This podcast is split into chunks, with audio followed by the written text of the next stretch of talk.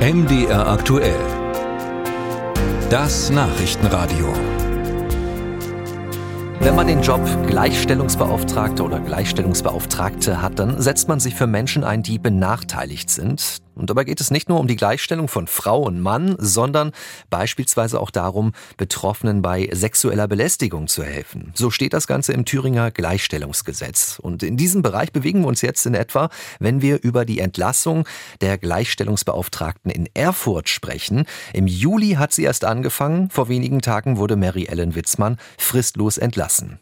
Jan Breuer ist unser Landeskorrespondent in Thüringen. Einschätzung von ihm jetzt live. Er ist zugeschaltet. Hallo Jan. Hallo Felix. Warum diese fristlose Entlassung? Was ist da passiert? Naja, entlassen worden ist sie vom Oberbürgermeister Andreas Bausewein von der SPD wegen massiver Dienstverletzungen. Und der Grund dafür sollen die Vorwürfe von sexueller Belästigung am Erfurter, am Erfurter Theater sein, die Marie-Ellen Witzmann öffentlich gemacht hat, entgegen der Anordnung des Oberbürgermeisters. Dabei geht es insgesamt um sechs Vorfälle, von denen einige schon Jahre zurückliegen. Andere sollen aktuell sein. Zwei zum Beispiel stammen aus dem Jahr 2019. Dabei haben sich zu Sängerinnen an die damalige Gleichstellungsbeauftragte der Stadt gewandt, haben auch konkrete Vorwürfe aufgezählt, nur eben passiert ist nichts. Bis eben Marie-Ellen Witzmann kam, die Recherche wieder aufnahm und dabei eben auch der Verdacht im Raum stand oder auch steht, dass Pflichtverletzungen von Seiten der Stadt vorliegen könnten, weil man eben nicht reagiert hat auf die Schreiben der zwei Sängerinnen. Und als Marie-Ellen Witzmann dann an die Öffentlichkeit ging mit dieser Information, dass es eben Fälle sexueller Gewalt gegeben haben könnte am Theater, als sie der Forderung aus dem Rathaus Akteneinsicht zu gewähren mit dem Hinweis nicht nachkam, das geschehe zum Schutz der Betroffenen, da hat eben der Oberbürgermeister die Handbremse gezogen, sprach erst eine Freistellung aus und eine Woche später dann diese fristlose Entlassung mit dem Hinweis, als Gleichstellungsbeauftragte sei sie nicht befugt, Öffentlichkeitsarbeit zu betreiben. Wobei Marie-Ellen Witzmann sagt, sie fühle sich zu Unrecht an den Pranger gestellt, denn es gebe ja Paragraph 23 23 des Thüringer Gleichstellungsgesetzes und da stünde eben drin, dass man von ihr eine sehr transparente Arbeit erwarte.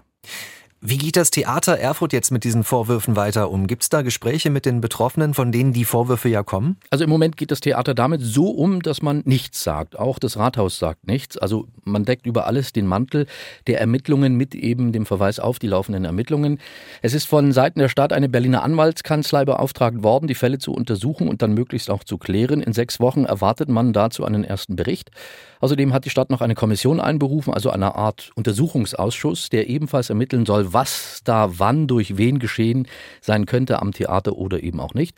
Und was man noch sagen kann, inzwischen haben sich vier Stadtratsfraktionen mit Marie-Ellen Witzmann solidarisiert. CDU, Linke, Grüne und die Mehrwertstadt fordern eine Erklärung vom Oberbürgermeister, warum eben auf diese Suspendierung nun auch noch die fristlose Entlassung folgte. Und gemeldet hat sich auch die Landesarbeitsgemeinschaft der kommunalen Gleichstellungsbeauftragten Thüringens, hält das Handeln der Erfurter Stadtverwaltung für überzogen, für haltlos, fordert eine ebenfalls lückenlose Aufklärung der Vorwürfe am Theater und eine sofortige Rehabilitierung von Marie-Ellen Witzmann mit der Begründung, und da zitiere ich jetzt mal aus diesem offenen Brief, sowohl die juristische Sonderstellung als auch die Rechte und Pflichten einer kommunalen Gleichstellungsbeauftragten nach dem Thüringer Gleichstellungsgesetz werden innerhalb der Stadtverwaltung Erfurt offenbar missverstanden.